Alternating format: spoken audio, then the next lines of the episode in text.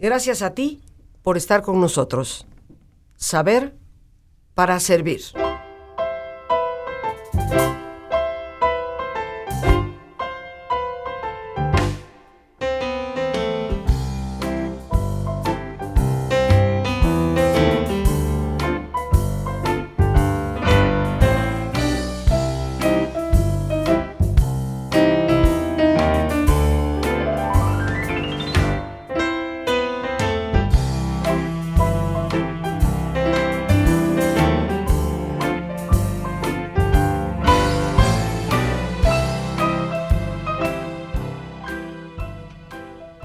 Se dice que el que la hace en Nueva York la hace en cualquier parte. Y hoy en Jueves Cultural hablaremos de un hombre que viajó una larga distancia para llegar a Nueva York y que ciertamente, sin lugar a dudas, triunfó en Nueva York. Un gran artista del siglo XX, un hombre que nos invita a reconocer gran parte de lo que es el arte de ese siglo al cual me atrevo a pensar. El 99.99% de todos los que estamos involucrados en este programa es el siglo en el que nacimos. No está tan lejos. El siglo XX, con todas sus controversias, con sus guerras, un siglo también donde nace la tecnología y la informática, y hoy hablamos de un artista, su nombre Mark Rothko, aunque realmente él había nacido en Rusia, por allá por Letonia, tengo entendido, que fue apropiado por las grandes revoluciones del 17, su apellido original Rothkovich y Mark Rothkovich, posteriormente conocido en los Estados Unidos como Mark Rothko, se convierte precisamente en un gran artista del expresionismo abstracto. Hoy hablaremos de él. Podemos visualizar a ese hombre que como tantos emigraron desde Europa hacia los Estados Unidos y que probablemente entró por la isla Ellis en la ciudad de Nueva York, que hoy se conserva como un museo de toda esa gente que ha construido ese país del norte y quienes llegaron en la búsqueda del sueño norteamericano y que en esa época la mayoría ciertamente lo encontró. Pero para hablarnos de este gran artista hoy en Jueves Cultural nos acompañan dos personas, Nuria Esmé Ramírez Dávila, diseñadora gráfica. Bienvenida, Nuria. Bienvenidas, gracias. Y nos acompaña también Tere Arc. Ella es historiadora del arte, especializada en el arte del siglo XX. Tere, bienvenida al programa. Gracias, buenas tardes. Nos da mucho gusto recibirlas y que nos platiques de este hombre, Mark Rothko, que seguramente muchos de nosotros no conocemos en realidad, pero que parece ser muy representativo del arte del siglo XX. ¿Dónde nace? ¿Por qué emigra a los Estados Unidos? Cómo llega a triunfar en la gran urbe. Bueno, su historia es, es una historia compleja y una historia muy similar a la de muchos eh, jóvenes y muchos migrantes durante eh, todo el transcurso de los principios del siglo XX.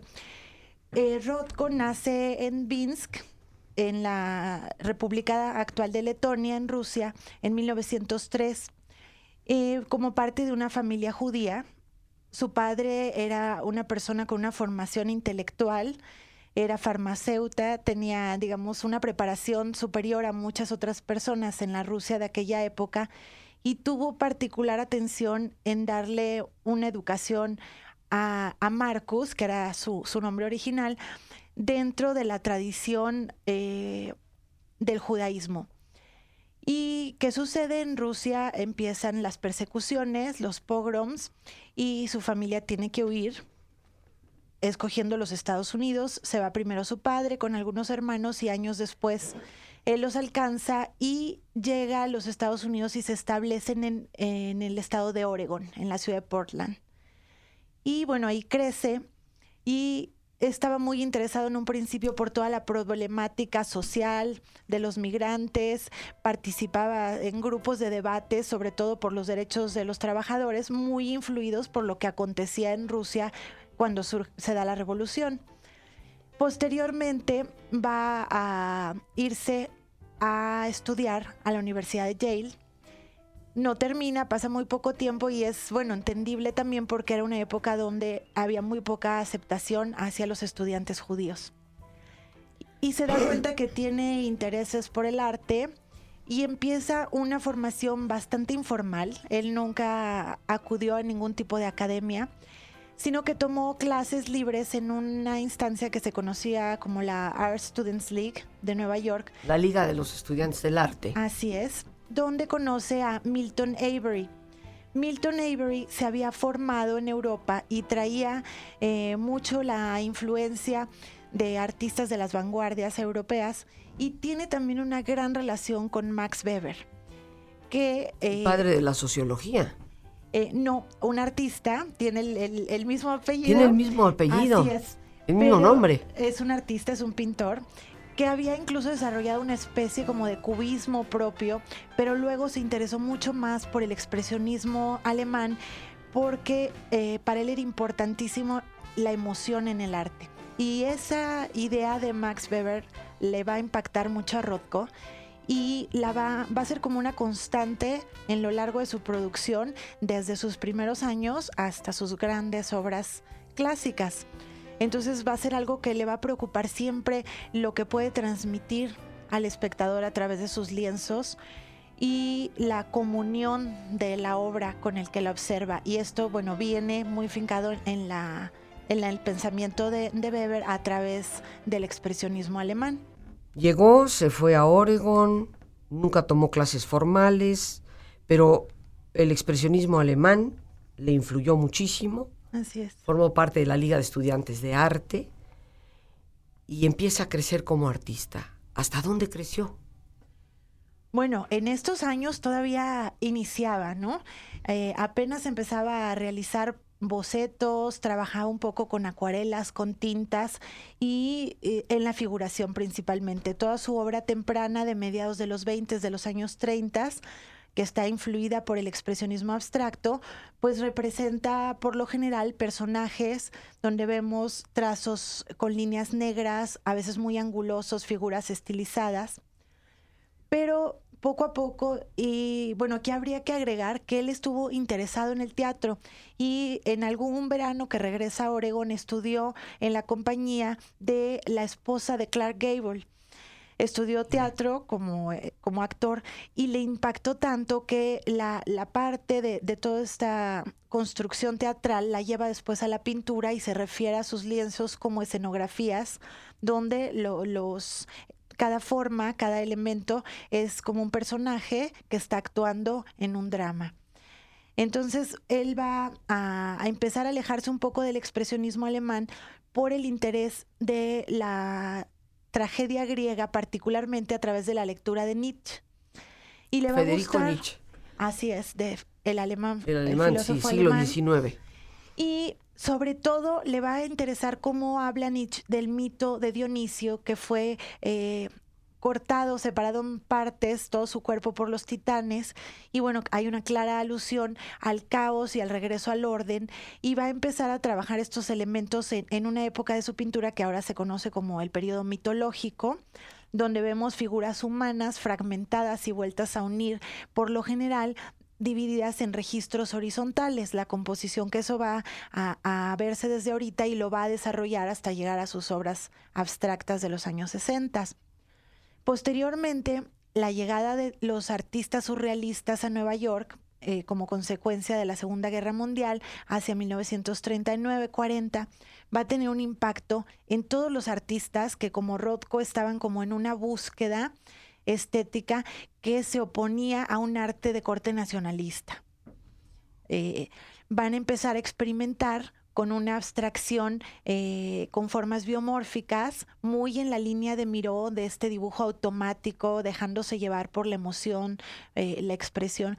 y va a trabajar mucho la acuarela, que es un medio perfecto para dejar fluir ¿no? las ideas, las emociones en la pintura. Entonces, toda, toda esta formación y, y, el vínculo con los surrealistas va a llevar a toda una serie de jóvenes pintores, entre los que se encuentran Jackson Pollock, Adolf Gottlieb, Arshile Gorky, eh, Clifford Steele, Barnett Newman, a empezar a buscar como un estilo propio que se aleje de cualquier ideología política. Y es eh, la forma en que se van a ir encaminando todos ellos hacia la abstracción. Podríamos decir que, que la característica principal de Mark Rothko es de ser pintor abstracto, digamos que ahí está la cumbre de su obra dentro de ese tipo de pintura? Bueno, por supuesto que él va a terminar haciendo pintura abstracta, pero bueno, el gran mérito de Rothko no va a ser únicamente de ser un pintor abstracto como muchos. Eh, en, el expresionismo abstracto se van a dar dos tendencias. Una que se conoce como la pintura de acción o action painting, donde bueno, el máximo representante es Jackson Pollock, con esta pintura muy gestual, muy libre, que eh, tiene que ver con la energía del cuerpo. Y por otro lado, la pintura de campos de color o color field, donde eh, tenemos a Rothko como un gran representante que lo que va a hacer es a través de la abstracción y el uso del color va a expresar estados de ánimo y, em, y, emociones. ¿Cómo definirías tú, Tere, lo que es expresionismo abstracto? Bueno, el expresionismo abstracto es, digamos, una etiqueta que se ha dado a un grupo muy de individuos muy diversos entre sí. Ah, es similar a lo que pasa en México con los artistas que los denominaron de la ruptura, que son artistas todos con inquietudes diferentes, con formas de expresión diferentes, pero que coinciden, en particularmente en Nueva York, con este rechazo hacia el arte regionalista que, se motivaba en Nueva York en ese momento y que buscan expresar sus ideas con gran libertad y buscar un arte que sea universal, que sea entendible para cualquier persona en cualquier país, en cualquier momento histórico. Por eso les interesaban mucho los mitos y el arte primitivo. Pero eh, es en sí un grupo muy diverso entre sí. Entonces, eh, la historia del arte y los críticos siempre eh, hay esta tendencia a buscar, a agrupar bajo un nombre a, un grupo que tiene características diferentes, ¿no? Y la primera vez que se les reúne es muy interesante porque eh, Howard Putzel, que era un crítico de arte y era, eh, bueno, muy importante en esa época en Nueva York, se da cuenta que se está empezando a gestar como una especie de movimiento con artistas que de repente están trabajando grandes formatos, ya no el, lienzos pequeños en caballete, que están pintando diferente, algo que no era conocido en ninguna parte. Y entonces los agrupa y hace una exposición en el 47 que se llama A Problem for Critics, un problema para los críticos. Y expone la obra de Rothko, de Pollock, de todos estos, pero es muy interesante que incluye también a Rufino Tamayo. Pintor mexicano que por la época estaba en Nueva York. Y el hecho de titularla Un problema para los críticos es que no encontraban dónde encajamos a este grupo, ¿no?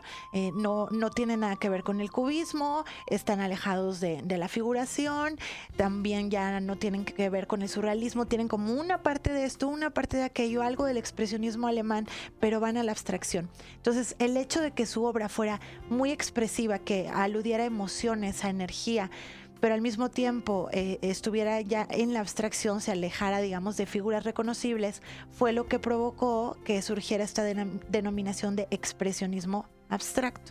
Estamos ahora sí listos para nuestro ejercicio de relajación. Te pido, por favor, que te pongas cómodo. Y si te es posible hacer el alto completo, el alto total, pues qué mejor que cerrar tus ojos. Y en una posición cómoda con tus ojos cerrados, te pido que respires profundamente varias veces. Siente el entrar y el salir del aire en tu cuerpo. E imagina cómo al inhalar, así como tu cuerpo se llena del oxígeno que nutre tus células, tu mente se llena de serenidad. E imagina cómo al exhalar, así como tu cuerpo se libera de toxinas, tu mente se libera de todas las tensiones. Respira profundamente.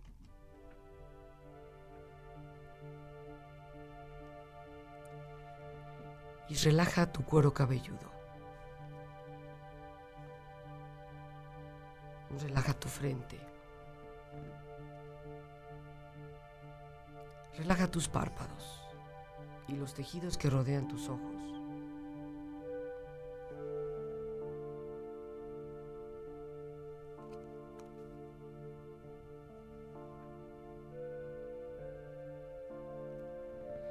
Relaja tus mejillas.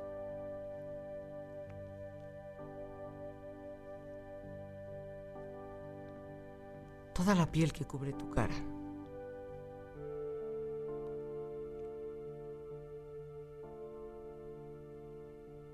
Relaja tu cuello y tu garganta. Siente su flexibilidad, equilibrio, balance.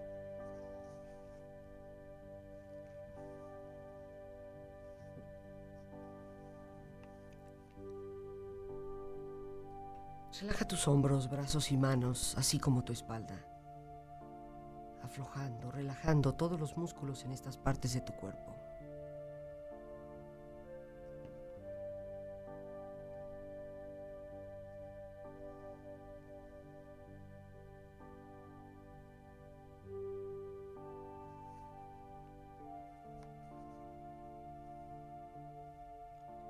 Relaja tu pecho exterior e interiormente.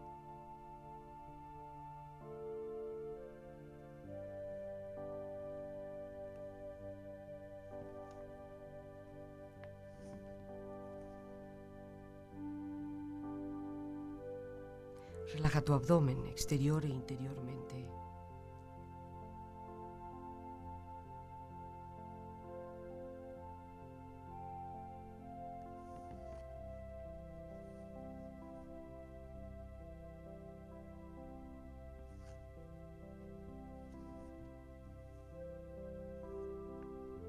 Relaja tus muslos, tus rodillas.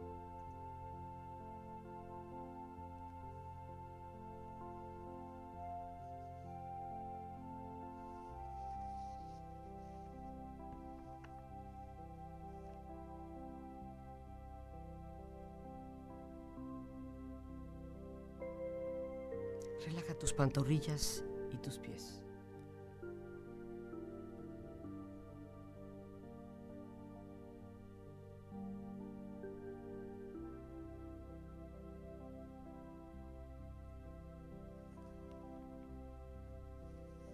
Con tu cuerpo profundamente relajado, proyecta en tu mente la imagen de un lugar ideal para descansar.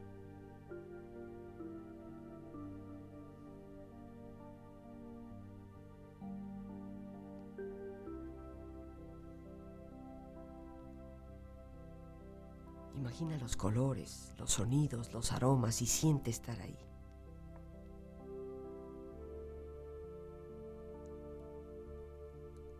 Es un lugar de belleza y de paz.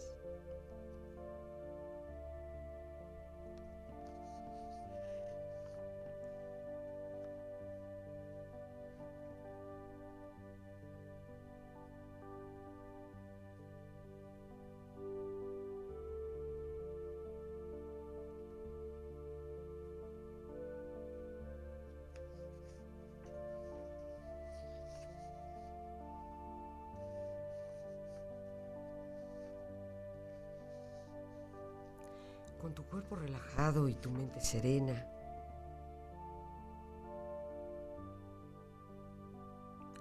reflexiona.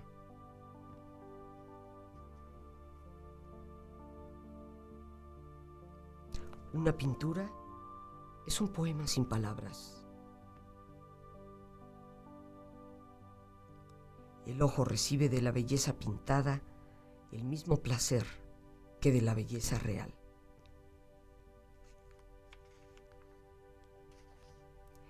El arte es un artículo de primera necesidad.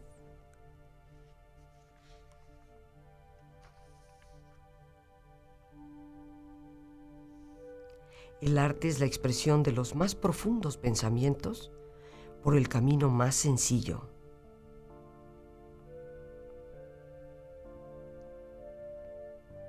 Quien busca la belleza en la verdad es un pensador. Quien busca la verdad en la belleza es un artista.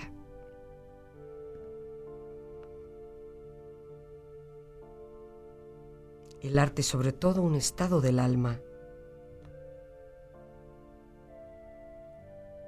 La belleza artística no consiste en representar una cosa bella, sino en la bella representación de una cosa.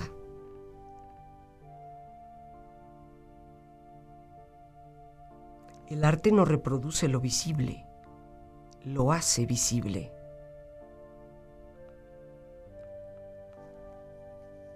Los espejos se emplean para verse la cara, el arte para verse el alma.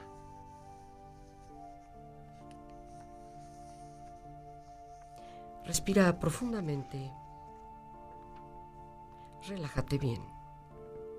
Y con esta experiencia empieza lentamente a estirarte brazos, manos, piernas y pies, moviendo tu cuello, bostezando si lo deseas, haciendo que tu cuerpo retome su nivel de actividad habitual hasta lentamente abrir tus ojos.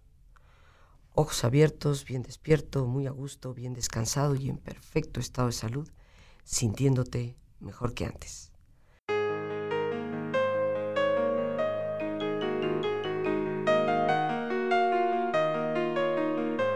Muchos de nuestros problemas, como una rabia constante, negativismo, falta de alegría, son el resultado de resentimientos añejos, de culpabilidades, de situaciones que nos afectan interiormente, para los cuales solo existe un verdadero antídoto, el perdón. Por eso, saber perdonar y comprender el poder que esta virtud, este valor tiene, es de primerísima importancia para nuestra calidad de vida. Yo te invito en esta ocasión al taller que pronto estaré impartiendo, El poder del perdón, los días 26, 28 y 29 de este mes de junio. Un taller de 7 de la tarde a 9 de la noche los tres días en el que no solamente veremos teoría para identificar lo que es y lo que no es el perdón, sino fundamentalmente técnicas, prácticas y herramientas para liberarnos de la culpabilidad y también del resentimiento y el rencor. Una forma de sanar nuestro pasado y tener una amplia perspectiva de futuro. Para informes puedes llamar al 55 37 32 9104. En ese mismo teléfono puedes enviarnos un WhatsApp, Telegram o Signal. Con gusto te estaremos dando todos los datos. Perdonar no es algo que cambie el pasado, pero sí definitivamente determina el futuro. No vayas a faltar. 55 37 32